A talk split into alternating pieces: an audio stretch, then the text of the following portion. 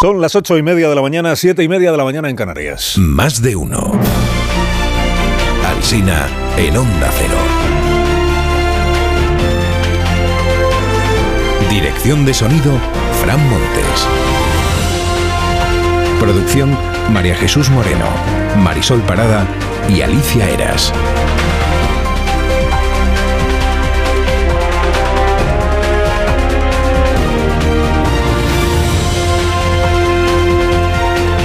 Las 12 y 20 minutos, una hora menos en Canarias, estamos aquí contándoles cómo está empezando informativamente esta jornada. Luego a partir de las 12 y 20 empieza la programación local en cada una de nuestras emisoras. Programación local, eh, más de uno en su ciudad. Y hasta ese momento pues aquí su ciudad. Más, en este momento pues estamos aquí, digo, pues contándoles cómo está empezando informativamente la mañana. Estamos a mitad de febrero, se cumplen cuatro años, estos días se están cumpliendo cuatro años de los primeros casos de COVID en España en el año 2020. Un parlamento autonómico, al menos uno, ha examinado la gestión de aquellos primeros días y concluye que muchos mayores se quedaron aislados en sus habitaciones de las residencias, que faltaron equipos de protección para los médicos, que el comienzo de la gestión de la pandemia fue desastroso y que hubo geriátricos que vulneraron el derecho de información de los familiares. Como dice hoy Martí Blanc en su artículo de La Vanguardia, esto sucedió en Cataluña, no solo en la Comunidad de Madrid, y el hecho de que el Parlamento catalán haya buceado en lo que ocurrió en aquellos días tiene valor en sí mismo. El hecho de que un Parlamento se haya decidido hacer una indagación, por más que las conclusiones acordadas entre los grupos endulcen, dice, la labor de las administraciones. Barcelona fue ayer escenario de dos actos relevantes. En el primero, el rey Felipe entregó los despachos de la nueva promoción de jueces e invocó en su discurso la independencia del Poder Judicial y subráyese esta palabra en tiempos de amnistías, la igualdad ante la ley. El respeto a las resoluciones dictadas por los órganos judiciales y la igualdad de todos ante la ley son condiciones indispensables en una democracia. La Razón y el periódico de Cataluña eligen para su portada una imagen del rey siendo aplaudido. El Mundo y el ABC eligen otra foto en la que sale con Félix Bolaños, el ministro a su lado. La Vanguardia lo que elige es un plano general en el que se ve a tres de las nuevas juezas. El español es quien más espacio le dedica a este asunto, interpreta que el rey está invitando a los magistrados a dar la batalla ante el Tribunal Europeo si se cruza en España la línea roja del Estado, del respeto al Estado de Derecho. Y el diario El País ignora el acto de Barcelona en su portada. creo que es el único en el que no aparece de los periódicos de papel que yo he tenido tiempo de mirar. Aprovechó su presencia en Barcelona el ministro Bolaños para asistir a un segundo acto. Este no estaba incluido en su agenda oficial porque era un acto de partido, supongo, y no de gobierno, sin medios de comunicación que lo inmortalizaran. Le acompañaba Santos Cerdán y consistía en verse con los Puigdemones para ver si Puigdemont se deja o no se deja amnistiar. Bueno, hay dos formas de ver en la prensa de hoy esta historia. La de la razón, que dice, Moncloa confirma la amnistía total y cede ante Junts. Y la forma del diario El País y de La Vanguardia, que titulan PSOE y Junts se reúnen sin éxito para reconducir la amnistía. Posiciones muy alejadas. Explican ambos diarios, con inmejorables fuentes, que reconducir significa ver qué leyes se pueden tocar para garantizar que nadie quede fuera de la amnistía. O sea, que, vuelven a la carga con el asunto este de los plazos, de acortar los plazos de las investigaciones judiciales, la ley de enjuiciamiento criminal. Nos tranquiliza el país que dice la reforma sería quirúrgica para no afectar a casos de narcotráfico. Y pues menos mal. Esas investigaciones sí podrían prolongarse. Añaden las fuentes que Junts insiste en que lo que hay que apañar en el texto de la nueva ley lo que hay que apañar es el texto de la nueva ley para quitar las disquisiciones estas sobre qué delitos sí, qué delitos no, o sea, que todos los delitos sean amnistiados. Y, sin duda es el diario del Grupo Godó quien más aprieta a Junts per Cataluña para que ceda en esta negociación. Hoy de nuevo se pregunta si Puigdemont va a llevar hasta el final su órdago, dejando así tiradas a cientos de personas que están pendientes de juicio. ¿no? ríndete, Carla, ríndete. Bueno, la columna de Zarzalejos en el Confidencial no le va a gustar a Núñez Feijóo. Desde el título, que es Este PP no tiene ni media bofetada, hasta el final del artículo que dice si pierde Galicia la derecha estará gripada y Feijó no estaría en condiciones de seguir circulando, pasando por este párrafo. La forma de comportarse de Feijó es de una escasez táctica y estratégica alarmante. Se viene abajo con una facilidad pasmosa, retrocede a las primeras de cambio y se inculpa como un penitente. Sobre la campaña gallega, esta expresión tan extendida, esta impresión tan extendida de que el PSOE está encantado con el auge de Ana Pontón, del BNG, pues la desmiente el confidencial, que dice, el PSDG se queja de la imagen amable de Pontón y culpa a Ferraz de ir tarde. Interpreto que es que entre los socialistas gallegos no ven tan amable a Ana Pontón, achacan a los medios de comunicación el haber contribuido a que se endulce, digamos, su figura, y le reprochan a Pedro Sánchez haber tardado tanto en elegir a Gómez Besteiro como candidato para las elecciones gallegas. Porque los candidatos en estos tiempos de primarias y de empoderamiento de la militancia los elige personalmente el líder del partido. Entonces es que ha tardado mucho y no le ha dado tiempo a Besteiro a consolidar su candidatura. Bueno, hablando de líderes, para el diario El País el asunto principal del día es la carta de Pedro Sánchez y el primer ministro de Irlanda a la Comisión Europea pidiendo que se revise el acuerdo de la Unión Europea con Israel. Celebra esta carta y este paso el país en su editorial. Dice, salto cualitativo en las críticas internacionales a Netanyahu. Tras meses de retórica, se propone una medida concreta para tratar de detener la masacre de Gaza. Si a la Moncloa, esto ya no lo dice el país, lo digo yo, si a la Moncloa le incomodó ayer que saliera Yolanda Díaz a anunciarse a sí misma un viaje a Palestina.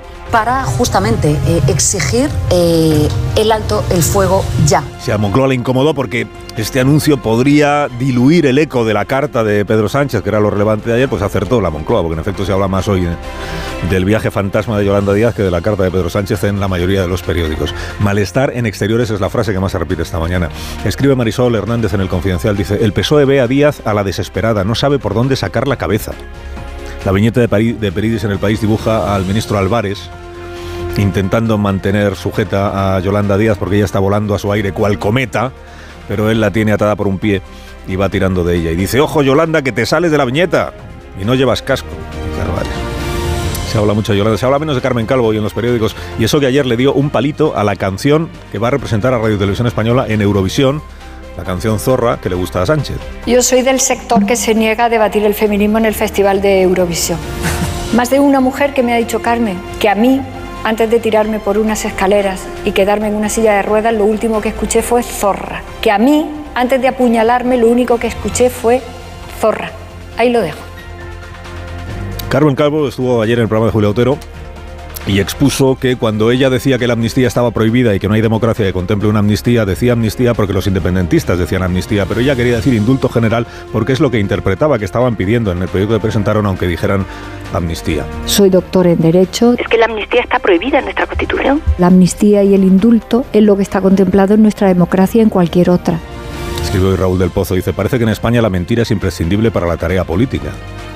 El pecado viene de lejos desde que Juvenal se preguntaba qué haré yo en Roma si no sé mentir. Pero en Roma, dice Raúl, había un detector de mentiras que se llamaba la boca de la verdad. Era una máscara de mármol que mordía al que mentía. Y ahora, sin embargo, pues estamos indefensos. Y Alberto Garzón. Alberto Garzón, ayer hablábamos de él en este programa, iba para lo vista, pero renunció a última hora.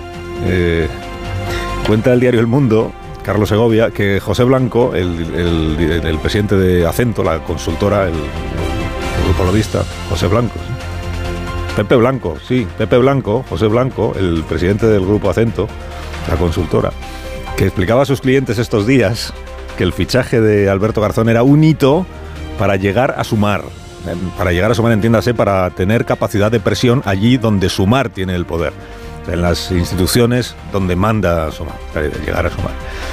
Y escribe Leire Iglesias en El Mundo en su columna sobre el lobista frustrado, sobre Alberto Garzón. Dice, es el joven que levantó al país contra las puertas giratorias y que se ha metido en una descomunal puerta giratoria de la que ha salido como solo se puede salir hoy de cualquier sitio, que es llorando.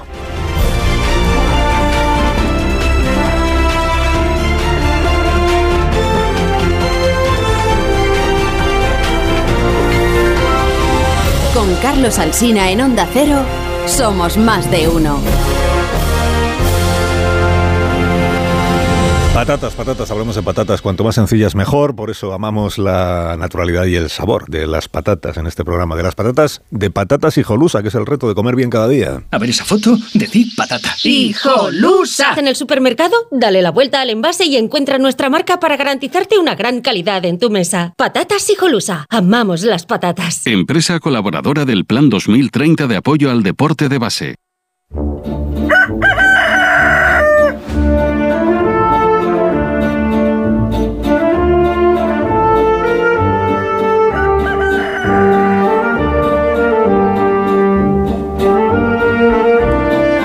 es el Gallo La Torre como cada mañana a esta misma hora. Buenos días, Rafa. Buenos días, Carlos Alsina.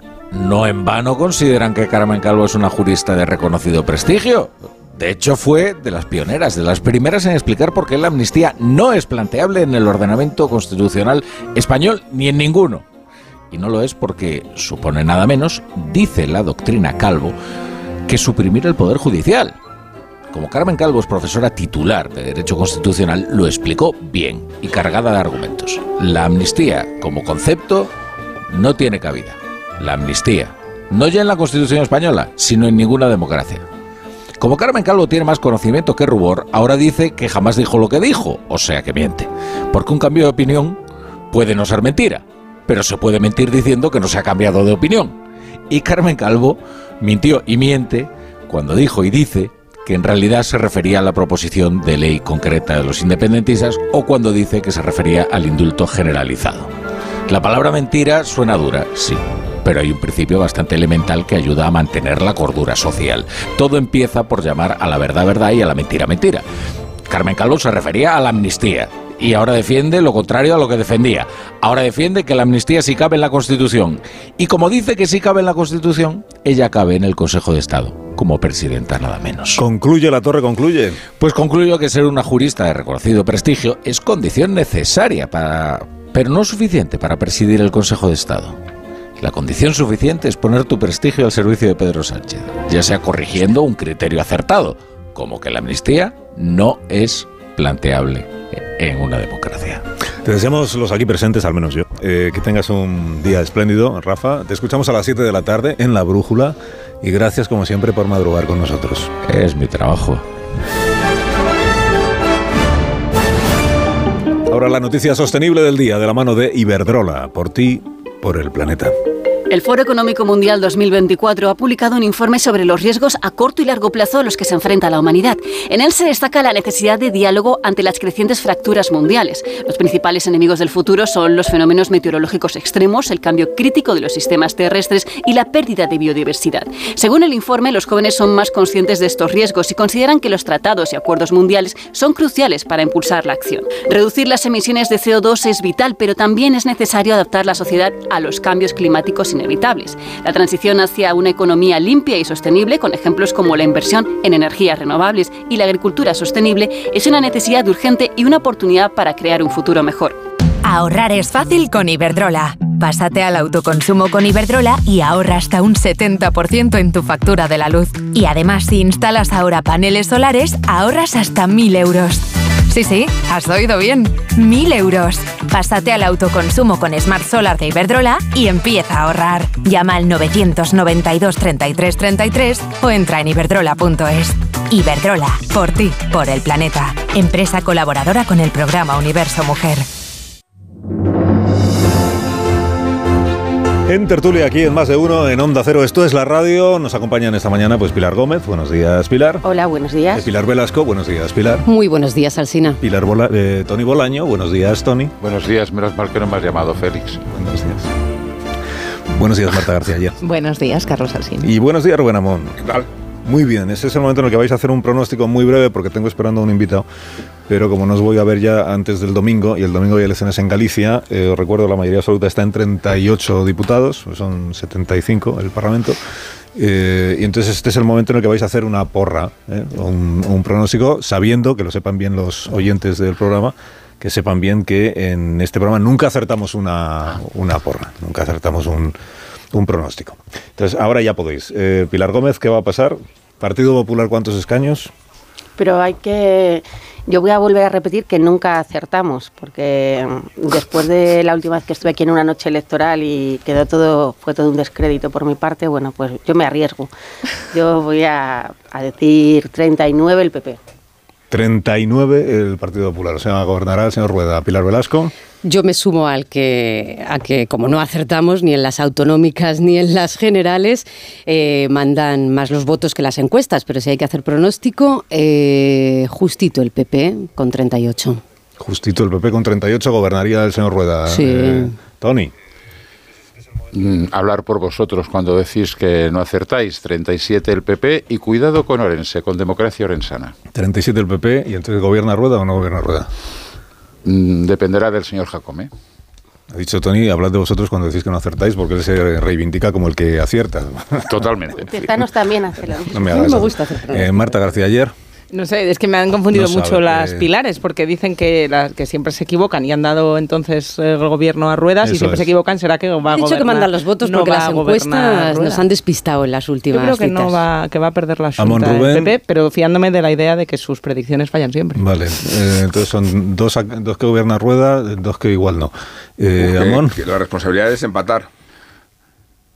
Qué qué Deja buen- 37-37, que es muy bueno. No, yo digo que, que tiene la mayoría absoluta del Partido Popular. Que sí, gobierna Rueda. Bueno, pues enhorabuena, Alfonso Rueda, presidente de la Junta de Galicia y candidato del Partido Popular. Buenos días. Buenos días, ¿qué tal? Bueno, pues si dependiera de los contertulios de este programa, no porque hayan expresado un deseo, sino un pronóstico, usted seguiría gobernando Galicia eh, después de las elecciones del, del próximo domingo. Eh, Bueno, me quedo con los que han pronosticado mayoría. Haré todo lo posible para darles la razón.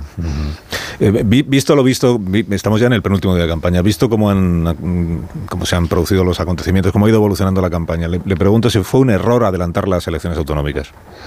No, yo creo que mm, siempre estoy diciendo estos días que eh, jamás hubiéramos convocado, yo no hubiera convocado las elecciones sin tener un presupuesto aprobado. Galicia eh, desde el 1 de enero tiene un presupuesto que ya estamos ejecutando y creo que era el momento de preguntarle a los gallegos lo que opinaban y qué gobierno querían para los próximos cuatro años. Por lo tanto, siempre hay discusiones sobre cuál es el mejor momento, pero yo sinceramente creo que escogimos un buen momento.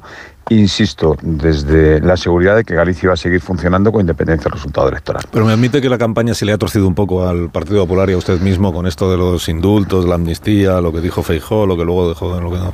¿Se ha torcido o no?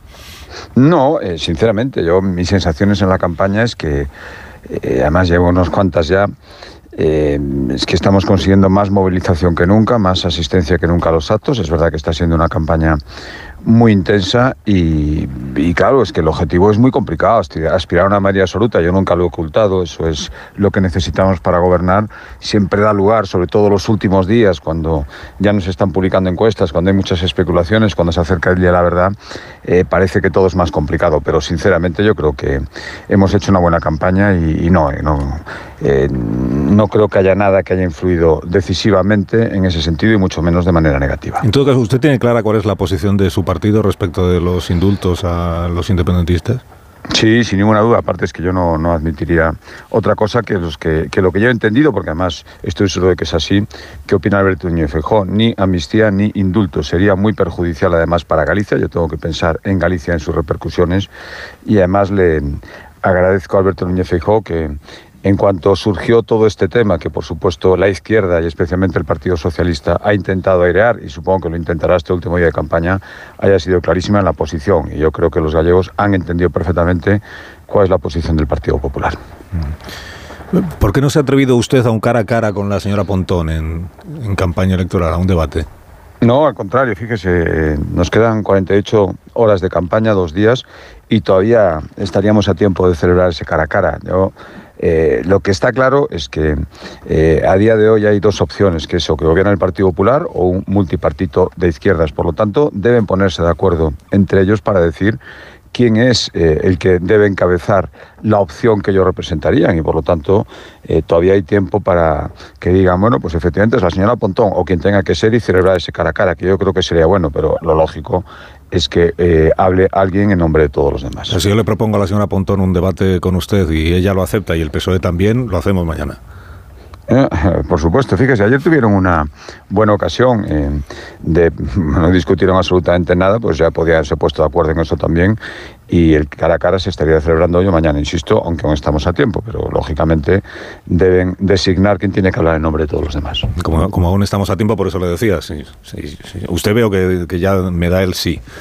Ahora necesito que me dé el sí la otra parte, o las otras partes, que serían el PSDG y el, y el Bloque Nacionalista Galego. Pero si las, las otras dos partes se animan y dicen que vaya Ana Pontón en representación de los dos, usted está por la labor de hacer ese debate en, el, en mañana, que es cuando es ya el último día de campaña. Bueno, es lo que llevamos diciendo toda la campaña, efectivamente. Le voy informando yo a lo largo del día de las gestiones Muy que bien. hagamos, a ver si... De acuerdo, tenemos- que tenga si usted tenemos- mucha suerte. a ver si tenemos éxito. Si estoy leyendo en los análisis que se hacen, eh, mm, presidente, que la estrategia de la izquierda es movilizar el voto joven, que si se consigue movilizar el voto joven en Galicia, ganaría la, izquierda, bueno, ganaría, no es que ganase las elecciones, pero sí podría eh, ganar el gobierno. Eh, ¿Eso es porque usted y el partido que usted representa tienen menos predicamento entre los jóvenes gallegos que entre los mayores en Galicia?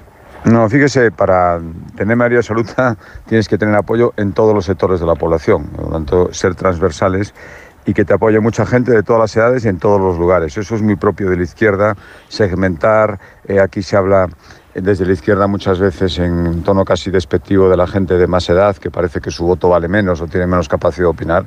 Yo me dirijo a todo el mundo y sé que para tener eh, una mayoría absoluta hace falta que me voten la gente mayor, pero también la gente joven, de mediana edad, de todas partes. Insisto que yo me dirijo a todo el mundo y sé que necesito el apoyo de todo el mundo. Y todas estas medidas que usted está prometiendo en la campaña electoral a los ciudadanos de Galicia, que usted pondrá en práctica si sigue gobernando, eh, ¿por qué en los últimos 15 años el Partido Popular no las ha puesto en práctica ya? Bueno, hemos puesto muchísimas, oiga, no eh, llevamos una trayectoria. Yo, como estoy diciendo en los actos públicos, no somos un hoja en blanco. Creo que tenemos un balance que ha hecho que cada vez que ha habido elecciones autonómicas en Galicia la gente nos haya renovado la confianza. Yo, ahora, yo pretendo lo mismo, lógicamente. Estamos proponiendo cosas nuevas y además con un elemento diferencial, yo creo, respecto a las eh, propuestas fantásticas que estoy escuchando estos días desde la izquierda, todo se soluciona en dos meses, eh, planes de choque que en un mes y medio van a solucionar eh, la vida a todo el mundo milagrosamente. Nosotros cuando nos comprometemos a algo es porque lo hemos testado y creemos que tenemos respaldo presupuestario, que creo que es fundamental para poder hacerlo, y después la capacidad también. Por lo tanto, siempre vamos avanzando y sobre la base de todo lo conseguido proponemos cosas nuevas. Nuestra propuesta ahora, por ejemplo, en materia educativa es que las tasas universitarias para la gente que apruebe vayan siendo gratuitas año por año. Por lo tanto, eh, esto viene de un proceso anterior donde hemos hecho ya eh, gratuita la educación infantil y donde queremos cerrar el ciclo haciendo la universitaria. Por lo tanto, hemos hecho muchas cosas y yo pretendo en esta legislatura hacer muchísimas más. Eh, le he escuchado, Rueda, mm, quejarse de que la oposición no le, no le reconoce a usted ningún mérito, que, que todo le parece negro, que todo le parece terrible, es decir, que no encuentra nada bueno que haya hecho el gobierno de la Junta de Galicia y, me preguntaba si no es eso mismo lo que le pasa a Sánchez con el Partido Popular, que, no le reconocen ustedes tampoco ningún mérito al gobierno nunca. Bueno, pero fíjese, la, Galicia absolutamente negra, la, Galicia en la que no se ha hecho absolutamente nada, las eh, exageraciones tremendas, el tener como principio eh, decir que todo es un desastre absoluto, eso es, se produce aquí con especial intensidad y sinceramente no creo que la mayoría de los gallegos que desde hace 15 años nos dan su confianza estén muy de acuerdo con eso. Yo creo que aquí la oposición eh, basar toda su estrategia en que no ha habido un solo avance en cuatro legislaturas, bueno, yo creo que esto lo están haciendo aquí con, con especial intensidad. Eh, más que en ningún otro sitio, por lo tanto, haya ellos. Yo estoy viendo lo que pasa aquí, creo que es una estrategia errónea, pero el, el día 18 lo veremos. ¿Usted gobierna o, o qué? Si, no sigue gobernando, se queda en la oposición, mm, se, marcha y se dedica a otras cosas, ¿o qué planes tiene? Mire, yo convendrá a dos días de las elecciones todo mi afán y todo mi trabajo y todo mi convencimiento también, sinceramente, mm. es que vamos a tener un buen resultado el día 18 y a día de hoy no me planteo otra cosa. Y sinceramente, todo lo que queremos hacer, nuestra forma de gobernar, el compromiso que le pedimos a la gente cuando pedimos una mayoría absoluta, a cambio cumplir sin tener que depender de pactos con otros partidos que siempre, te hacen renunciar a cosas que querías hacer, que en campaña dijiste que eran irrenunciables y fundamentales. Mi planteamiento es tener la mayoría para poder gobernar. Ahora mismo es a lo que me voy a dedicar y sinceramente no contemplo otro escenario. ¿El futuro de Feijóo depende de lo que pase el domingo en Galicia? Bueno, mire, esa pregunta hecha de otra manera, me la han hecho mucho durante esta campaña, es eh, ¿quién se juega más en estas elecciones? Y tiene una respuesta clara, el que más se juega soy yo, que soy el que eh, quiero revalidar eh, como presidente de la Junta de Galicia y el que se presenta como cabeza de cartel. Lógicamente, Feijóo por muchas razones. Primero, porque ha sido presidente de Galicia durante cuatro legislaturas, porque esta es su tierra, porque nos conoce y lo conocemos perfectamente. Estoy seguro que eh, tiene un especialísimo interés en que nos vaya bien el domingo, pero lógicamente lo que se juega el domingo es el futuro de Galicia y quien más se juega personalmente es el candidato que le habla. aunque se perdiera, aunque el PP perdiera el gobierno de Galicia, el señor Núñez Feijóo podría seguir siendo el líder del partido, el líder nacional.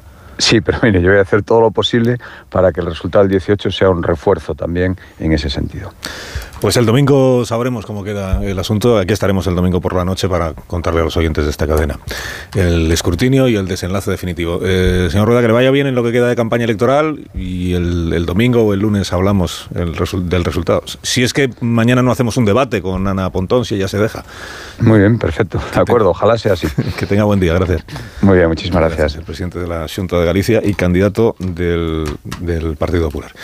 Eh, si queréis os pregunto enseguida por la campaña gallega, que habéis seguido con enorme interés. Dice Tony que sí, que tienes, tienes como ganas de, pronunciarte sobre... Bueno, es que a mí las elecciones gallegas eh, siempre me, han interesado. Por razones familiares, razones personales y porque este año hay partido. Otros años no, no había partido. Bueno, pero en el 20 yo recuerdo que las encuestas también eran igual estoy bailando el año, ¿eh? pero mm, es el año de la pandemia y de unas elecciones convocadas en unas circunstancias un poco raras, con una con grandes dudas sobre cuánta cuánta participación iba a haber, precisamente por la COVID, porque había que ir a votar en circunstancias un poco complicadas. Y las encuestas, eh, yo creo que estaban ahí, ahí con la mayoría absoluta de, de, Feijo. Al final sacó 42, me parece. Pero no todas las encuestas decían que la tenía la mayoría absoluta, creo recordar.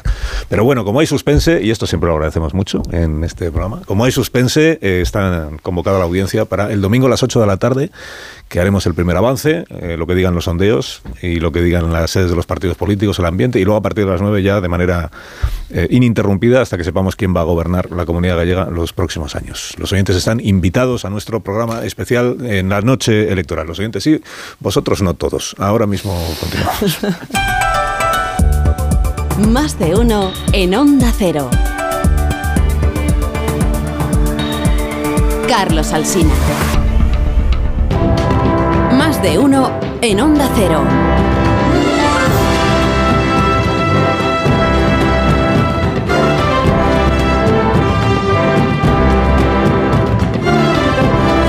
Nueve y tres minutos, una hora menos en las Islas Canarias. En tertulia con Pilar Gómez, Pilar Velasco, Tony Bolaño con Marta García ayer y con Rubén Amón. Hace un momento hablábamos con el presidente de la Junta de Galicia. Ahora os pregunto, eh, ¿cómo estáis viendo la cosa política en España? No solo, no solo las autonómicas en Galicia, que tenemos otros asuntos que abordar, como esta reunión que hubo ayer entre la delegación del PSOE y Junts per Cataluña o los de Puigdemont en Barcelona, de la que tenemos noticia hoy, pues gracias a los eh, periódicos eh, La Vanguardia y El País que tienen pues buenas fuentes de información y hacen bien en, utilizarlas. Antes de todo eso, Ignacio Rodríguez Burgos nos quiere contar que ya ha publicado el INE, ¿verdad?, el dato eh, definitivo de los precios del IPC correspondiente al primer mes de este año, el mes de enero.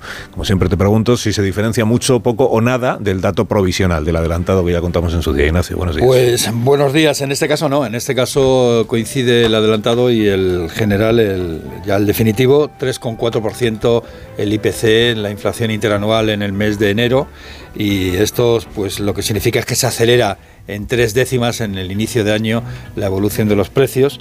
Eh, la causante sobre todo es el, bueno, por lo que tiene que ver con la electricidad. Hay que recordar que algunos impuestos, como el impuesto de la electricidad, se recuperaron tras eh, un tiempo por la crisis energética de la guerra de Ucrania, las medidas que puso en marcha el gobierno, pues poco a poco las va levantando y se nota, por ejemplo, en todo lo que tiene que ver con la vivienda, sube la electricidad y por lo tanto también sube eh, la inflación, eh, como digo, mm, tres, eh, tres décimas al 3,4%. Bajan los carburantes, en especial las gasolinas, también el servicio de telefonía, por ejemplo, sube menos que el año pasado y hay que tener en cuenta los alimentos que ahora mismo la inflación interanual media de lo que tiene que ver con el grupo de alimentos, con los, con los alimentos, está en el 7,4%, que es eh, pues 1,2 décimas menos que, eh, que en el mes anterior, que en el mes de diciembre. Y es algo así como, fijaros, hace un año en febrero la inflación en los alimentos estaba en el 16%. Ahora está en el 7,4%, que sigue siendo un dato bastante alto teniendo en cuenta la inflación que está en el 3,4%. Sube pescado, sube marisco, legumbres, hortalizas. Y apuntar también que la subyacente, que es, digamos, la que no tiene en cuenta eh, ni la energía ni los alimentos frescos, pues la subyacente se modera dos décimas y está en el 3,6%. Gracias, Ignacio. Nada, hasta ahora. Gracias y que tengas buen día. Bueno, con tertulios de este programa, ¿por dónde queréis empezar el análisis de las cuestiones que nos ocupan? Tengo Galicia eh, para ofreceros eso, como persona generosa que os, os deja elegir. Tengo Galicia. Tengo eh, PSOE Junts per Cataluña, eh, la reunión de Barcelona de ayer, de la que tenemos noticia en el día de hoy, porque ayer no había noticia de eh, la negociación. Tengo al rey don Felipe con el discurso que hizo ayer en la entrega de los despachos a los nuevos jueces, eh, llamamiento a la, bueno, llamamiento, recordatorio de que es fundamental para el Estado social y de derecho, como dice el rey, la separación de poderes, la independencia del poder judicial y la igualdad de los ciudadanos ante la ley. ¿Y qué más te tengo que ofreceros esta mañana? El- la carta de Pedro Sánchez a la Comisión Europea y el viaje, o lo que acabe siendo, no sabe, de Yolanda Díaz a Palestina. ¿Por dónde queréis que empecemos? Eh, ¿Galicia amnistía? Uno, dos, tres, ninguno. Yo te hago, te puedo hacer un, Ninguno tiene criterio. un, un todo, ¿no? Preferencia. un todo de sí. Galicia, Galicia y Barcelona, o sea, Ah, un totum Sí, revolutum, pero, rápido, pero breve. breve, breve, solo 10 Venga, a ver. No, diez minutos ni de broma. vamos. No, vamos a ver. Eh, el señor Rueda eh, ha estado aquello muy suave, pero realmente ha puesto, ha puesto, digamos, el, dedo en la llaga en dos temas. Siempre en Galicia es la batalla del voto rural y el voto urbano, y esta vez el voto joven eh, empieza a ser. parece que está más movilizado y puede darle algún dolor de cabeza. ¿Cómo están las encuestas hasta ayer? Sumar no entra a no ser de que haya un milagro, eh, como la tiene Yolanda Díaz, una relación con el Papa, no sé si puede haber algún, algún punto, pero el 5% no lo va a superar Sumar en ningún sitio, sobre todo por el desgaste, poco, pero el desgaste suficiente de, de Podemos. El BNG se está situando con 28 diputados. 28. El Partido Socialista de Galicia. 9. Nueve. 9. Pues está en 14. O sea, que, que tiene 14 ahora. ¿eh?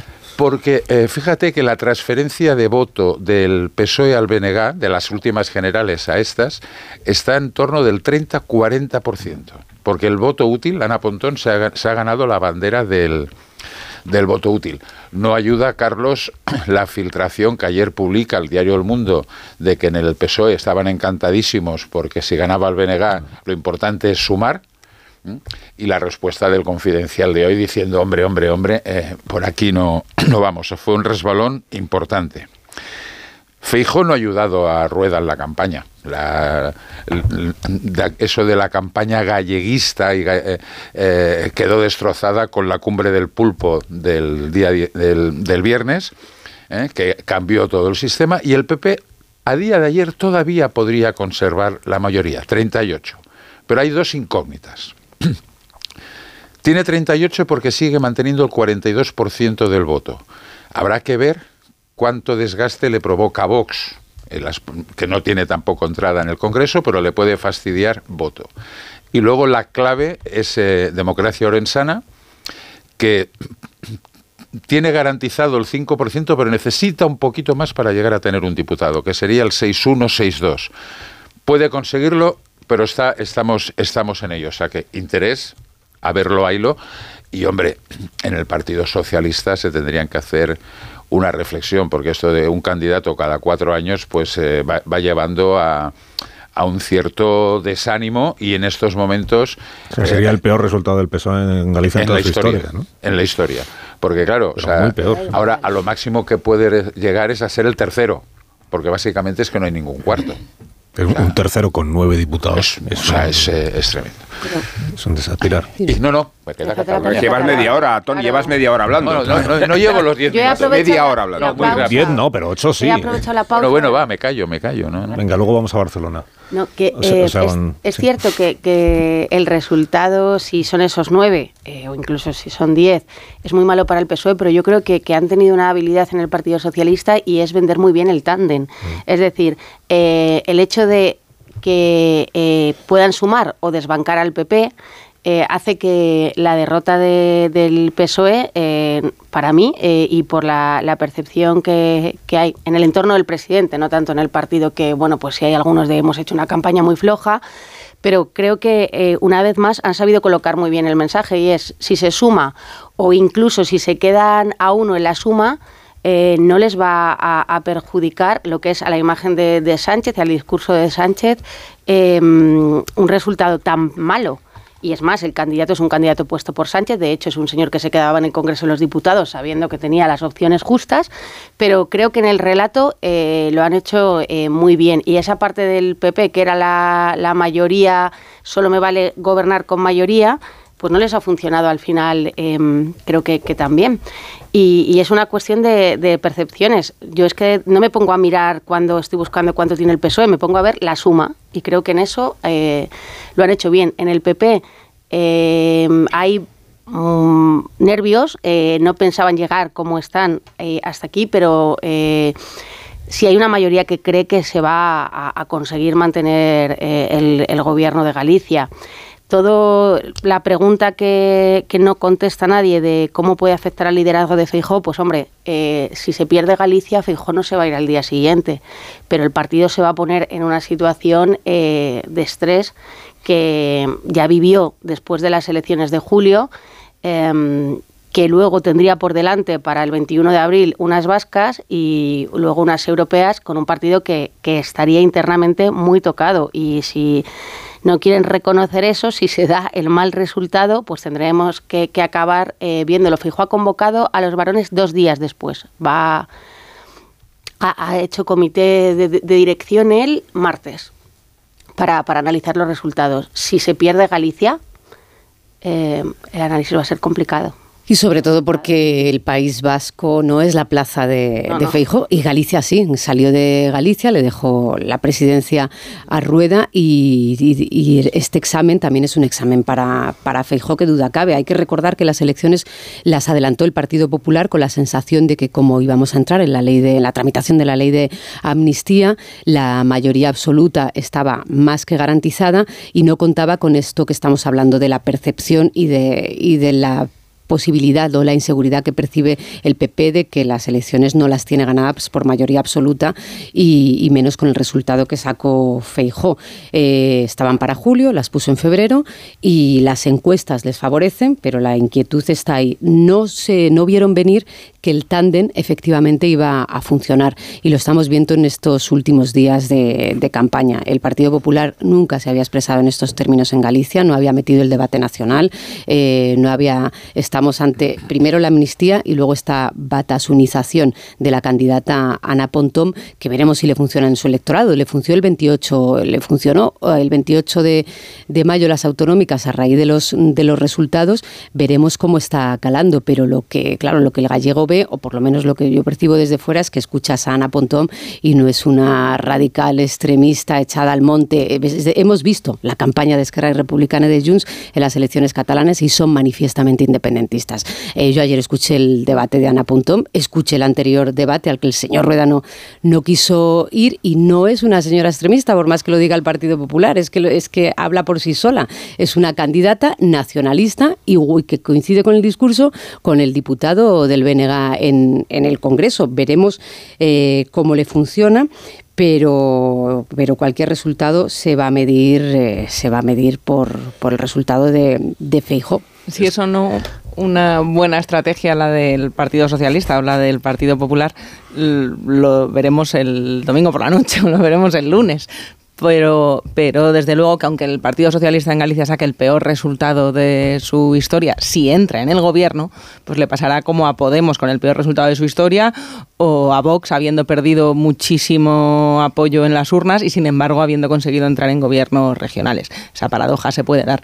Aún así, el Partido Socialista... ¿Con, qué comparaciones más gratas para el PSOE? Bueno, Podemos y pero, pero de facto sería un éxito, estoy de acuerdo con Pilar, en que, en que se va a palo para, para, para el Partido Popular y para para Feijó eh, sería estratégicamente bueno para Ferraz, que no quiere decir que sea bueno para el PSOE no, para el Partido. Han perdido toda, el PSOE muy breve, ha perdido todas las elecciones, todas las elecciones desde las de Madrid anteriores ha perdido Galicia han tirado la toalla y están jugando a otra cosa, no a ganar las elecciones en Galicia, sino a que las pierda Feijó. esto es un ah. esto, es un todo o nada, o sea, el PSOE ha puesto tanto empeño en que el éxito es el cambio de gobierno en Galicia aunque sea presidido por el bloque, porque dan por hecho que ellos serían los gregarios, como lo ha fiado todo a eso, lo del domingo es un todo o nada. Así que si consiguen el gobierno, pues podrán decir, hay cambio, aunque hayamos sacado solo nueve escaños, hay cambio porque el bloque ha sacado más. Pero como no consigan el gobierno, la lectura es no solo no han conseguido el gobierno de Galicia, sino que el PSOE está en sus peores resultados históricos en Galicia. Pero como Galicia el partido que más se parece a España y todas esas bien. cosas. ¿Cómo? no, que, que en Galicia el Partido Socialista, la verdad, que... El Partido Socialista gobernó Galicia Sí, hace 15 sí, años con el señor siempre ha ido a ser tercero. Siempre Siempre ha ido a ser años yéndole tercero. mal que ahora mismo eh, creo que se la están jugando de fijo. Y el Partido Popular eh, también, eh, el Partido Popular de Galicia tiene, tendrá muchos motivos para estar enfadado con Génova si la estrategia de haber hecho una campaña en clave nacional pues no funciona, porque parece que han redescubierto a Pontón como oponente. Sí, pero por eso eh, digo antes yo es, que es todo o nada. O sea, el PP, si pierde el gobierno de Galicia, pues saldrá todo esto que estáis diciendo, de si Feijó, que si se equivocó, que si la culpa es de él. Pero como mantenga el gobierno de Galicia, el PP dirá, señores, nosotros seguimos gobernando en Galicia. Y el Partido Socialista ha sacado, ¿cuántos? Nueve escaños de 75. En una comunidad que forma parte, como llama, de la, peri- de la Yo- yo periferia. no sé con qué de- descaro- De, la España plural y diversa, donde hay nacionalismo y no sé cuántas cosas más. Nueve, nueve diputados de 75. Digo que es por un eso digo, desastre. Carlos, que no sé con qué descaro, con qué descaro en Ferraz se va a plantear que nueve diputados. Con todo el descaro del mundo, como lo han hecho hasta ahora con si todo. gobiernan, entonces podrán decir, Pero- bueno, pero ha habido cambio. Bueno, vale, Pero ha habido yo creo cambio. que ni no por así. ustedes, Es que sino por el esto, bloque. esto me recuerda a cuando eh, los atléticos y, y- y los hinchas del Barça eh, nos consolamos que gane el uno el otro para que no gane el Madrid, ¿no? Y, y creo que es una mala estrategia política. Pero es justo eso, ¿eh? Sí, Es justo ya- eso. ya, pero es una mala estrategia política porque en realidad de lo que se habla es del hundimiento del Partido Socialista ¿no? Eh, en Galicia, con una marca que puede ser catastrófica y que ellos han conseguido disimular en dos caminos de supervivencia que me resultan fascinantes. El primero es que b- b- nos encubrimos en el éxito del BNG, siendo un adversario político inequívoco, o lo fue siempre. Y el segundo es, eh, hacemos pagar a la amnistía fijo, que, que es todavía más delirante, porque al tiempo, y ahora va a hablar Tony de esto, que Tony, que Bolaños y, y, y Junts prosperan en sus extremos de amnistía generalizada y genérica, resulta que es quien podría pagar políticamente su desliz sobre la amnistía, Feijó. O sea, es que no veo ninguna proporción entre el desliz de Feijó y quien te debería pagar en las urnas el desgaste de la amnistía, pero ha cuajado esta sensación. Entonces, mi gran duda es si, si el jaleo político-mediático que hay tiene o no reflejo en las urnas como pensamos. Las encuestas dicen que no, eh, dicen que no porque no han cambiado realmente de forma significativa en los últimos tiempos, pese al revuelo de la última semana. Y por eso no sé si las tertulias que alimentamos entre todos forman parte de las inquietudes de los votantes. Eh, eh, y si el jaleo, el jaleo este de eh, Feijóo es un mentiroso y cómo se ha convertido esto en una campaña nacional, tiene repercusión o no en las urnas y todo parece indicar que no.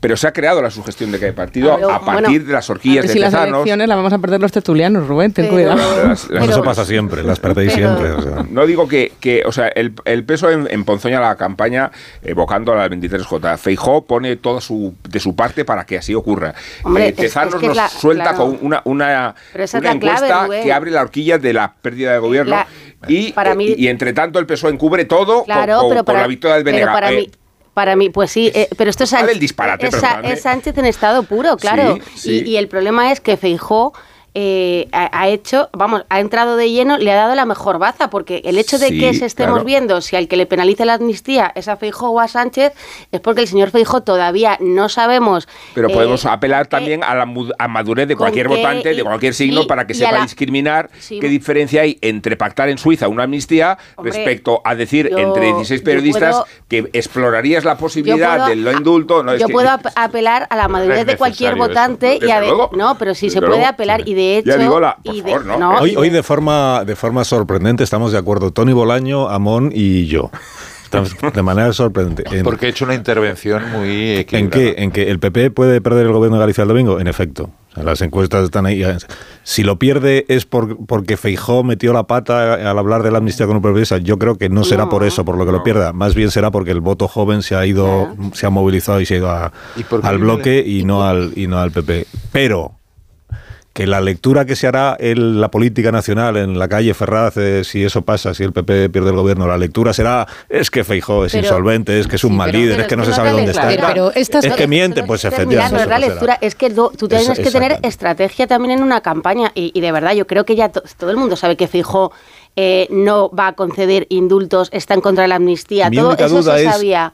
¿Qué interpretará el Partido Socialista el lunes si el PP sigue gobernando en Galicia? Si el PP sigue gobernando ¿Cómo en Galicia, explicará el si el PP sigue gobernando en, Si en lo Galicia, pierde, sé lo que va a era interpretar. absolutamente lo si- previsto. si lo aquí, esta campaña, esta campaña, yo os dije desde el principio, no se están reeditando las generales porque el Partido Socialista nunca ha ido a, gan- a ganar las elecciones en Galicia, no lo ha dicho ninguna encuesta, ni siquiera Pero las de porque no Tezanos. podía, el ¿eh? partido, no el. Partido Socialista ni en estas Bueno, elecciones ni en las anteriores, oye, eh, ni en estas elecciones ni en las anteriores iba a gobernar Galicia y en las anteriores, pues sí, el PSOE iba a gobernar y lo consiguió Sánchez eh, en coalición.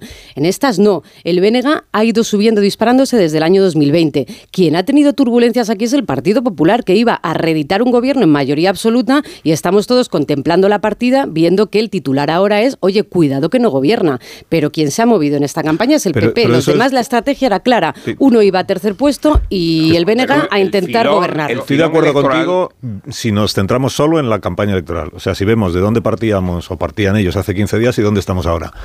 Pero yo creo que em, si amplías la perspectiva, dices, si 15 años después eh, lo que estaba cantado es que el PP otra vez iba a sacar mayoría absoluta, otra Sí. vez, 15 años después, otra vez mayoría absoluta, que el PSOE no tenía ninguna opción de gobernar Galicia ni de broma, pues dices, pues igual el Partido Socialista tiene un problema en Galicia, ¿no? Si 15 años después está cantado que los que están van a seguir, Y en Madrid. en Galicia sitios. y en toda Quisiera- España. Bueno, pero es que no en todos sitios el. PSOE es tercera fuerza política. En Pues casi, todas, en en Madrid. casi todos los sitios es, es segunda. Claro. Es que en Madrid tiene el mismo problema. Esta, Claro. idea, esta idea de somos Pero coalición. en Madrid ver, ganó las elecciones ¿eh? autonómicas Claro hace unos años. La idea, tiene un la idea problema. somos coalición, el lema somos coalición, Sí. me parece una capi- capitulación preventiva Claro, del fracaso sí. que se avecina, claro. Creo que Claro. Pero habrá que asumir Pero el una- fracaso. Pero el fracaso no se avecina. al- Sí, en la no hay- oposición la daban por hecho. Fracaso si no gobierna la ver, alianza pero- del bloque y El el PSOE. PSOE se la juega Todo- en Cataluña, no se la jugaba en Galicia. Sí, pero a, ver una cosa. o No, sea, si, si el, si drama para el PSOE es que no se la juega en Galicia ya nunca. Claro. Y ya no tienen ninguna esperanza de jugársela nunca. Ese es el problema. Pero entonces, oye, el, PSOE es un partido que en Galicia en su momento tuvo una enorme Oye, implantación. pero que el, el presidente. segundo el partido. presidente Muy por delante de eh, Anxo momento, Quintana. porque de- casi me pido la que no palabra porque las conocemos. pilares me tienen aquí Sí, marginado. el presidente del Ese gobierno, momento ha no lo hecho una- conocemos. el presidente del Sí, gobierno ha hecho una campaña en coalición con Yolanda Díaz, que lo No, no. Yolanda Díaz no existe en esta campaña. Bueno, no, digo en la anterior, en las generales, que el PSOE ya es está increíble. acostumbrado No es a no querer ganar. No es a- por a insistir, ir- pero mi duda es, en el, es- solo hay dos escenarios posibles. O mantiene el PP el gobierno o empieza a gobernar el bloque con el PSOE. Mi duda es, en el primer caso, si el PSP mantiene el gobierno, porque re- revalida la mayoría absoluta, el PSOE, ¿cómo va a interpretar los resultados el lunes? Si, si el resultado es que el PP se mantiene en el gobierno y encima el PSOE pasa de 14 a 9 diputados. Pues que no ha habido ¿Cómo eso. va a interpretar? ¿A qué va a atribuir esos resultados? A que, no has- a que Pontón creo- no ha sumado lo suficiente. Pero si son Claro. así, es que. De Ponto que era una mala candidata. Nos ha, nos ha fallado así. Pontón. No, no, Nos ha fallado. Pontón, claro Cuando que Pilar Gómez respire, intentaré intervenir yo. Adelante, Vale. eh, Tony. Eh, eh, a ver, no es tanto la amnistía, Rubén, sino fíjate que están subiendo los partidos galleguistas, los que han intentado centrar la campaña en Galicia, el BNG y Democracia Orensana, y los partidos nacionales, eh, uno con el error de la cumbre del pulpo, que me pareció increíble, y los otros lanzándose con la cumbre del, del pulpo contra el otro, pero bueno, están los resultados donde están. ¿Dónde se va a agarrar Ferraz? Se van a agarrar a la tabla de salvación de ese voto útil que se en las generales se va del BNG al PSOE y en las autonómicas. ahí.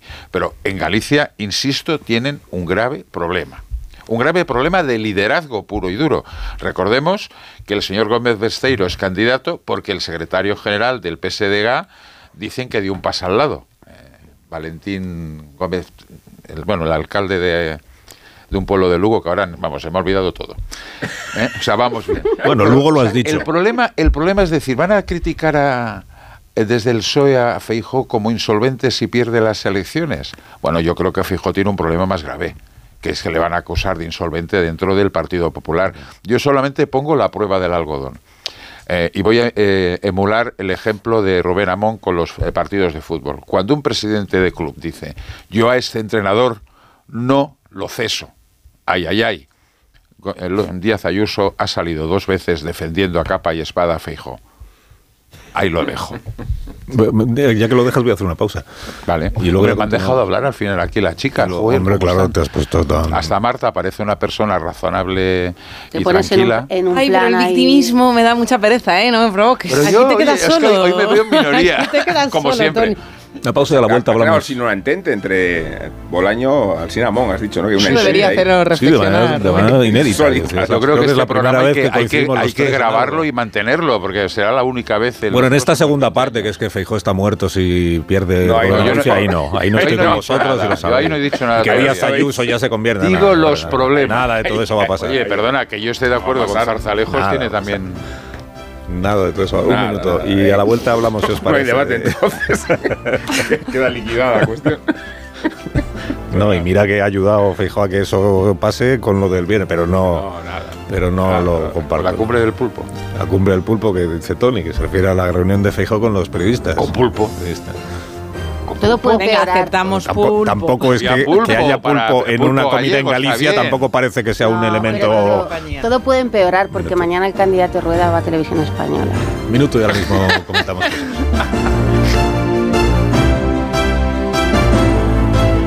Más de uno. Onda Cero. Carlos Alsina. Carla.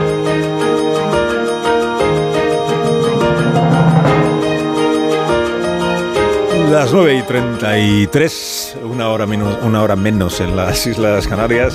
Tertulia aquí esta mañana con Velasco, con Gómez, con Bolaño, con García ayer y con Amón. Estamos, me, me reproche, si hemos dicho algo de sumar, ¿no? Si- se dicen, es que esto- hablan ustedes como si sumar no se presentara. Hemos dicho que sumar sí se presenta, pero que no alcanza la representación suficiente. No llega al para- 5% en en ninguna las de las encuestas. cuatro provincias. Y- De hecho, esa es una clave. ¿eh? Eh, hay dos claves ahí que tienen que ver con cuánto. Oh, Se ha metido corriendo, ¿eh? Bueno, imagínate, eh, soy una máquina. No, es que me un dicen, estáis máquina, hablando de eh, Sánchez, de Feijóo y de Yolanda Díaz, que es de No, si hablamos que- de lecturas nacionales, es gallega. habrá que responsabilizar a Yolanda Díaz de que siendo ella también gallega y jugando en su territorio y llevando una candidata que viene de Madrid, entronizada como una gran Y figura, ella es quien mejor conoce a los gallegos, como no explicado obtenga representación alguna, eh, eh, lo cual tiene mucha mucho efecto porque si la obtuviera, eh, la coalición de izquierdas podía aspirar a desbancar a la Junta de la PP, pero si no tiene representación sumar, no va a llegar a, a ese umbral necesario. Y eso sucede en la derecha con, con Vox. ¿Cuántos votos inútiles se van a consumir si Vox no obtiene representación como parece? ¿Y cuántos esos votos le restan al Partido Popular el músculo que necesita para llegar a los 38 diputados? Yo para eh, cerrar solo eh, el debate, porque hay gente del PSOE que me lo estaba ahora señalando, por si ah, en mi caso se Bueno, malinterpreta. bueno, la gente que dé en la cara a la gente. se ha del PSOE. mal Llame al, interpretado. al teléfono de aludidos si en mi caso se ha, inter- se ha malinterpretado. Eh, a ver, yo creo que la reflexión que, que compartíamos las Pilares y Marta era que Sánchez realmente de- no va a asumir esta derrota o no le va a preocupar porque él tenía unas expectativas, digo Sánchez, no el partido, él tenía y Moncloa unas expectativas de vamos de terceros y esto va de sumar. Que Quedarte con nueve diputados o con diez para el Partido Socialista eh, quiere decir que se está confirmando, como eh, me apuntan, que el hecho de mantener a Sánchez en el poder supone perder todo el poder territorial y local. Sí, pero es que el PSOE eh, tiene que... eh, mm, eh, es un, pa- un partido totalmente vertical. que No hay crítica, no hay capacidad, lo veremos. Si el PP eh, no logra la mayoría, habrá todos los varones y habrá malestar. Y en el PSOE, con esos nueve diputados, es que nadie abre un debate porque ya no existe el debate. Se están Bueno, resignando... ¿Cuántas veces hablamos aquí de paje? Bueno, Pilar? de paje, paje, claro, de Bueno, paje, Lobato, sí, cuánto- sí. Lobato también de- tampoco Bueno, tiene. bueno, no, es que no todos coinciden en todo. ¿eh? Se- se está- No todos coinciden en todo. Quedó totalmente Se están. Todos resignando. Hay y debaten. Pero qué no, debate. no. Si, Loba- Había si a antes, sí. si Lobato hacen un acto en IFEMA que es Madrid y no le dan ni la palabra, no le dejan hablar.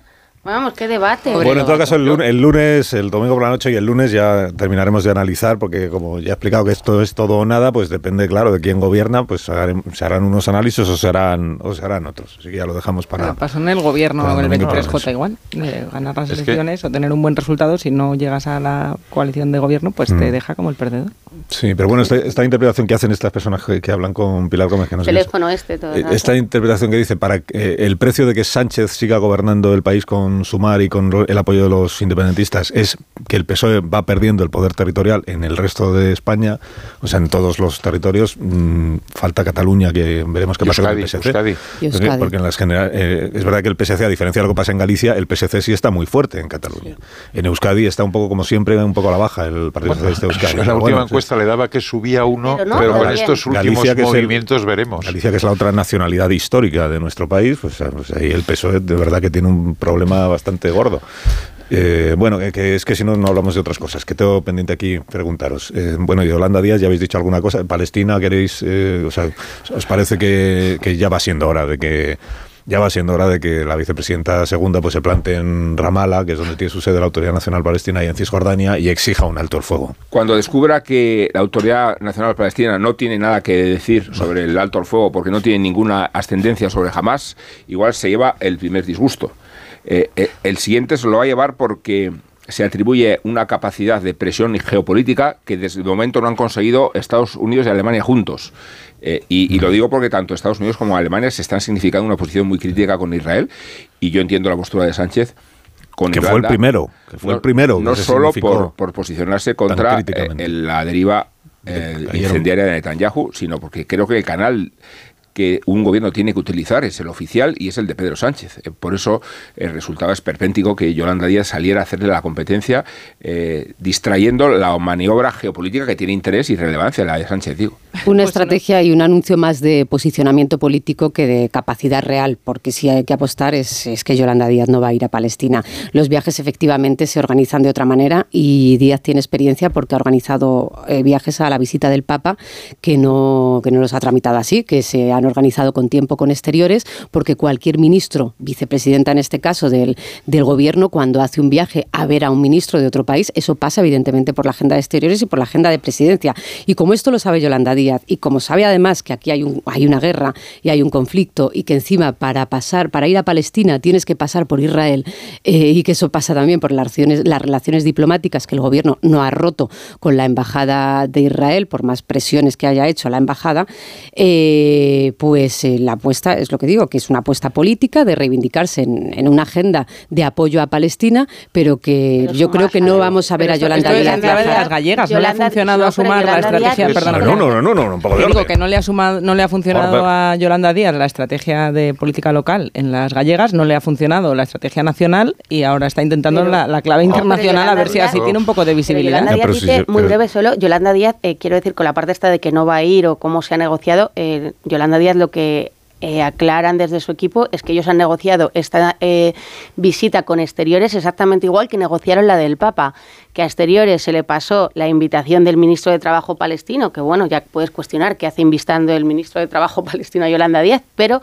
que dicen que con exteriores se negoció exactamente igual la visita del Papa y a exteriores eh, le parece bien y deja que se organice por parte de Yolanda Díaz y está, vale, de acuerdo que es diferente, pero el asunto que, que, hay de fondo, a mí me parece, decía Rubén, ¿qué problemas va a tener? No, el principal problema es que un gobierno de coalición, según Sumar habla de esta, sale exteriores como eh, enfurecido y no es la primera vez. Recordar que Álvarez ya tuvo un encontronazo bastante fuerte que acabó en llamada telefónica cuando Yolanda Díaz eh, eh, se metió contra Marruecos diciendo que era una dictadura, recordad. Mm. Entonces, yo lo que creo que aquí de fondo también hay esa convivencia que se esperaba mejor que con Pablo Iglesias y que ahora se ha ido complicando.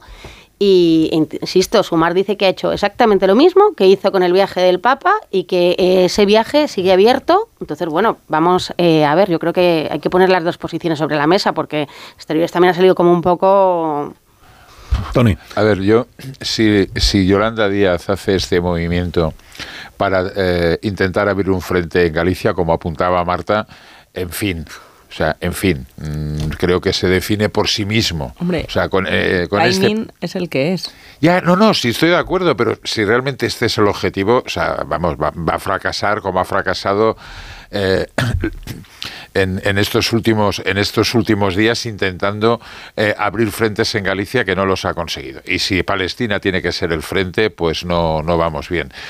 Yolanda Díaz tiene que enterarse de una cosa, que en un gobierno las discrepancias, en un gobierno de coalición, las discrepancias, a ver las ailas, como las meigas, pero hay una cosa que es lealtad y en los temas internacionales, desde el viaje del Papa a la cumbre de no sé qué en México, tienes que consultar con el Ministerio de Exteriores para organizarlo.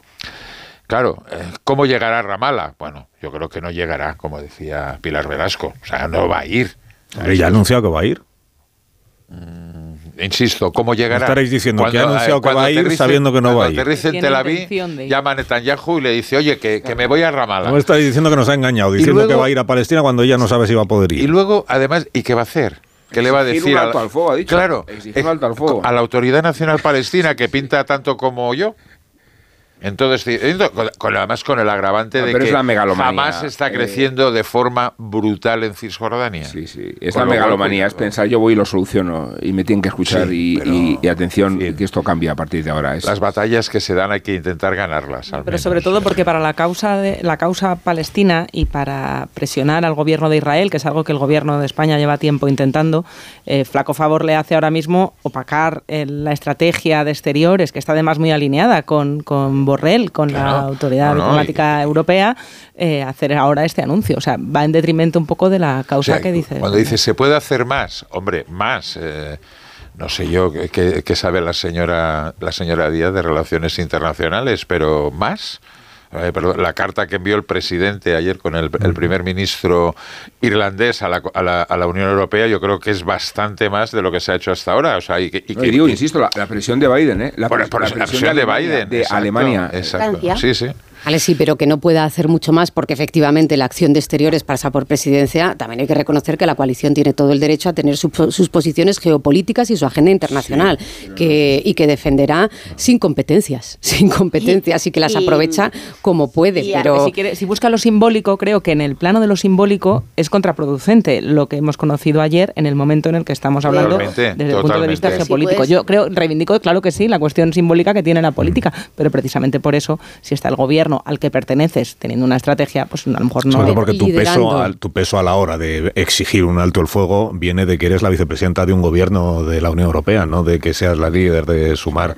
Pero, pero eh, yo creo que, que también lo que, lo que hay que ver es qué ocurre en clave, yo insisto, en clave interna, porque Yolanda Díaz y Pedro Sánchez, hasta lo que sabíamos, hablaban muchísimo, todo, pues tú dices, oye, mira, que me han invitado el, eh, mi homólogo palestino, pues mira, eh, yo creo, Yolanda, que no tienes que ir, porque entonces nos vas a crear un problema. Digo, ¿qué ha pasado con, con este buen... Este es otro tema, Clima. como la coalición que tuvo una mesa en su día para, Este para tener clima. una comunicación en la coalición, que Yolanda Díaz la reivindicó hace pocas semanas, eh, no recuerdo en qué términos, Podemos, pero no sé si se parece a Podemos, pero que por la, supongo que por la tensión de la negociación de la amnistía, por las elecciones gallegas, por reivindicar agendas, lo hemos visto con el posicionamiento de la Alecrín, de la reforma del Alecrín, del Partido Socialista, eh, para negociar la ley de amnistía, que Yolanda Díaz manifestó su posición fuera del, del gobierno, no dentro del gobierno, con lo cual ese es otro debate. Dame un minuto y hablamos de, de lo que sabéis de la negociación de la ley de amnistía.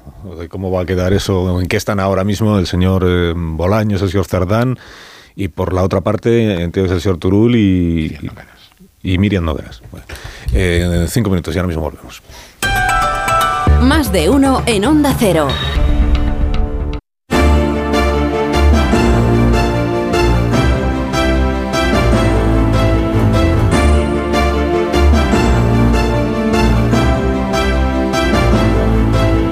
Más de uno en Onda Cero.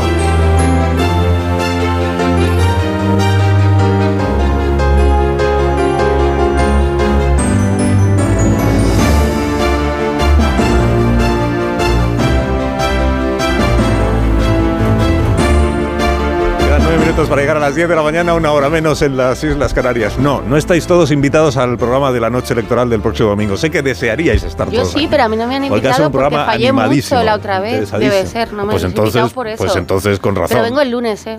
Entonces con razón, si no acertaste la otra Ya, vez. Ah, bueno. bueno, la otra vez cuando fue, las generales. Sí, eso, eso, por eso.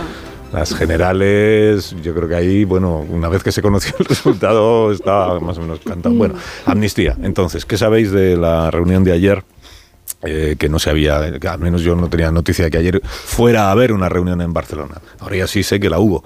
Di- Digamos que el ministro Bolaños, que tenía un acto oficial como ministro de Justicia, con lo del rey y los despachos de los nuevos jueces, pues aprovechó ya la presencia en Barcelona, dio una entrevista en Recuba a primera hora y luego, y luego se reunió y luego se reunió ya como cosa, entiendo que de partido, de grupo socialista o no sé de, en calidad de qué, pero se reunió con Junts per Cataluña para ver cómo va lo de la lo de la amnistía, si sale o no sale adelante. Y veo en las informaciones de la vanguardia del país, que son los que cuentan todo esto, que, que han vuelto con el tema de la ley de enjuiciamiento criminal. Otra vez con lo de, bueno, y si recortamos los plazos a los jueces, en concreto a dos, que son García Castellón y Aguirre, para que no puedan eternizarse en la investigación, pero ponemos la salvedad de que si es una investigación por narcotráfico, entonces dejamos que dure lo que tenga que durar, no vaya a parecer que estamos aquí, eh, que, vuelven sobre ese asunto y que no quieren tocar el, el PSOE, no quiere tocar el texto de la ley de amnistía. Bueno, ¿qué sabéis sobre esto? Tony no sabe nada.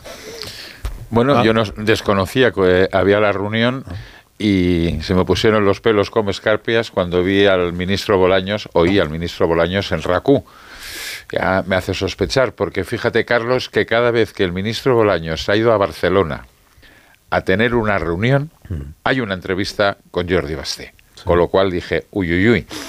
Bueno, mm, yo creo que es todo, ahora ya es todo, yo creo que la voluntad política existe, no se va a tocar la ley, absolutamente nada o prácticamente nada, porque según a mí me cuentan, el acuerdo político, que es donde está ahora el debate de decir, oye, esto lo tiramos para atrás o lo tiramos para adelante, pero hemos de tomar una decisión, se produce el sábado pasado. Con lo cual ahora tienen que hacer un poco mm, una teatralización de que siguen las conversaciones y demás, porque el día de es el lunes cuando la reunión de la Comisión de Justicia se reúna y empiecen a acelerar. La idea es eh, que la, la, resolución de la Comisión de Justicia se apruebe en pocos días, muy pocos días, y que vaya al Pleno del Congreso a la, a la votación. O sea, la Junta de Portavoces dirá que... Es el 2021, tendría que ser muy rápido o usar la prórroga de 15, que se puede. Yo creo que puede ser muy rápido, porque hay algunos que hablan de que el mismo lunes pim pam pum y toma la casitos, ¿no? Como dicen los chavales.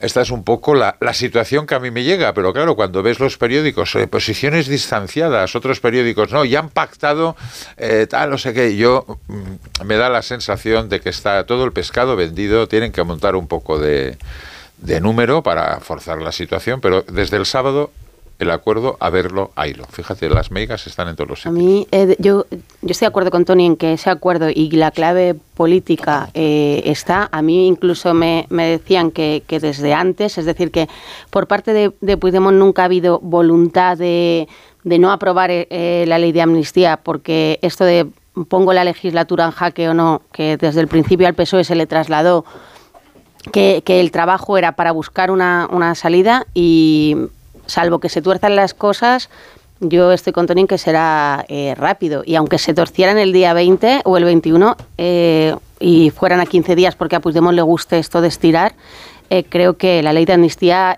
saldrá. ¿Qué cambiarán? ¿El texto de la ley? No. Buscarán, pues has visto ahora la ley de enjuiciamiento criminal, lo que sea. Puigdemont ya asume que, tiene que, entre comillas, confiar un poco, porque no se puede retocar mucho más o nada, le ha dicho ya el PSOE ese, ese texto, y yo creo que Junts ya sabe que no se puede tocar. Sí, hay escenarios que se mueven mucho y otros que no tanto. Yo creo que este, el 30 de, cuando votaron que no el 30 de enero, eh, dijimos que no sabríamos nada hasta después de las gallegas, así va a pasar. Se retomaron las conversaciones, decían desde el PSOE, muy pronto, tres, cuatro días después, aunque se conozca la reunión de, de ayer, y no sé, efectivamente no va a haber muchos movimientos. El texto es el que es, no hay margen de discrecionalidad para tocar el terrorismo o la alta traición. Confiar en que las causas judiciales, si no tienen fundamento, caerán por su propio peso tarde o temprano y que la amnistía acoja a, lo máximo, a los máximos imputados, procesados posibles. Y la, ver, eh, al PSOE habla de un cambio técnico, de un retoque, la LECRIM no está claro que se vaya a poder retocar porque luego tampoco podría tener efectos reales, con lo cual aquí es quien tiene que deshacer el camino, justificar el cambio de, posición, va a ser Junts aprobando, sí, la ley de amnistía, eh, más pronto que tarde. Yo digo más en 15 días que con otra prórroga. Pues hablando de eso aquí en Amnistías esta mañana, Rubén Amón. No voy a amnistiar a Dani Alves, ni es mi papel tampoco condenarlo, por mucho que los periodistas y los tertulianos nos hayamos convertido jueces, abrimos causas justicieras, por ejemplo, y por ejemplo emitimos sentencias civiles. Ya ha quedado para sentencia el caso Alves y ha negado el futbolista cualquier implicación en la violación, presionando incluso con el argumento de la tenuante de la ebriedad. Quiere decirse que el Código Penal español considera el alcohol un motivo parcial de exoneración de responsabilidad, excepto cuando hemos cometido un delito de tráfico. Emborracharse, emborracharnos, nos enajena en cierto sentido y no somos nosotros mismos, por mucho que la tradición y el folclore relacionen la verdad con el testimonio de los niños y de los borrachos. Tienen en común la desinhibición los unos y los otros, pero resulta que la desinhibición funciona como un atenuante cuando asesinamos o violamos. Me parece que tendría que ocurrir exactamente al revés y que el alcohol debería ser un agravante, no digamos en un país donde proliferan tantos delitos sexuales y crímenes pasionales. Ahí tenéis otro viejo atenuante, la pasión, como si fuera inevitable seguir el camino de nuestro corazón con un cuchillo en la mano. Se ha intentado cambiar la legislación en diferentes ocasiones para acabar con la impunidad parcial o total del alcoholímetro y no ha terminado de conseguirse nunca, en nombre de un absurdo garantismo respecto al grado de conciencia con que actúa el ciudadano. Pero la decisión de beber es ya en sí misma un ejercicio de responsabilidad cuyas consecuencias lúdicas o letales dependen de nosotros mismos. Atenuante, agravante, lo que sí sabemos es que el alcohol es un detonante, cuando no un detonador.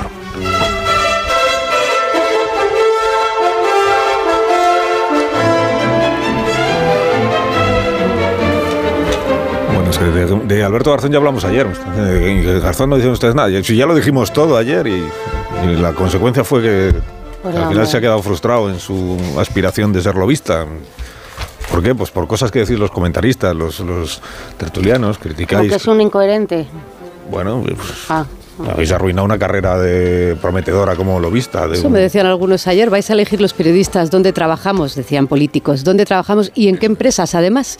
Ahí lo dejo. Bueno, todo, todo lo contrario. ¿eh? Yo ayer le di la bienvenida a la empresa privada a Sí. Alberto Garzón. Me parecía una gran noticia. Para una vez que va a entrar en la empresa privada es que también mira que soy. parecía una gran noticia y siento mucho Y que algunos- al final no haya aguantado la Nos abres presión. un debate Y a- así. y a algunos- Ah, no, que nos vamos a y algunos políticos quieren eh, decir dónde vamos a trabajar los periodistas. Eso así también que es que- verdad. No, quieren que- decir dónde no vamos a Eso, bueno, por eso Ahí, que, ahí. que se lo anoten. Marisol Parada, unos Callahan para estas personas que han de abandonar las instalaciones. Y que aprovechen las rebajas de Callahan que todavía siguen en Callahan.es porque los Callahan están diseñados para caminar ofreciéndote siempre la máxima comodidad, adaptación y ligereza. Están equipados con su exclusiva tecnología Adaptation que se adapta al pie y combinando las mejores pieles naturales, forros transpirables y plantillas extraíbles. Pruébalos y vas a notar la diferencia de caminar con el zapato más cómodo del mundo. A la venta en las mejores zapaterías y en callahan.es. Aprovecha sus rebajas. Callahan, tecnología, diseño y confort al mejor precio. Tengáis un día estupendo todos y todas. Eh, adiós, Pilar Gómez. Hasta el próximo día.